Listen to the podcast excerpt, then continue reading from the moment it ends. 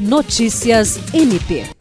O Ministério Público do Estado do Acre realizou uma vistoria na maternidade Bárbara Eleodora, em Rio Branco, para verificar a situação física e estrutural, o fluxo de atendimento, o abastecimento de medicamentos e insumos, bem como a quantidade de profissionais da unidade.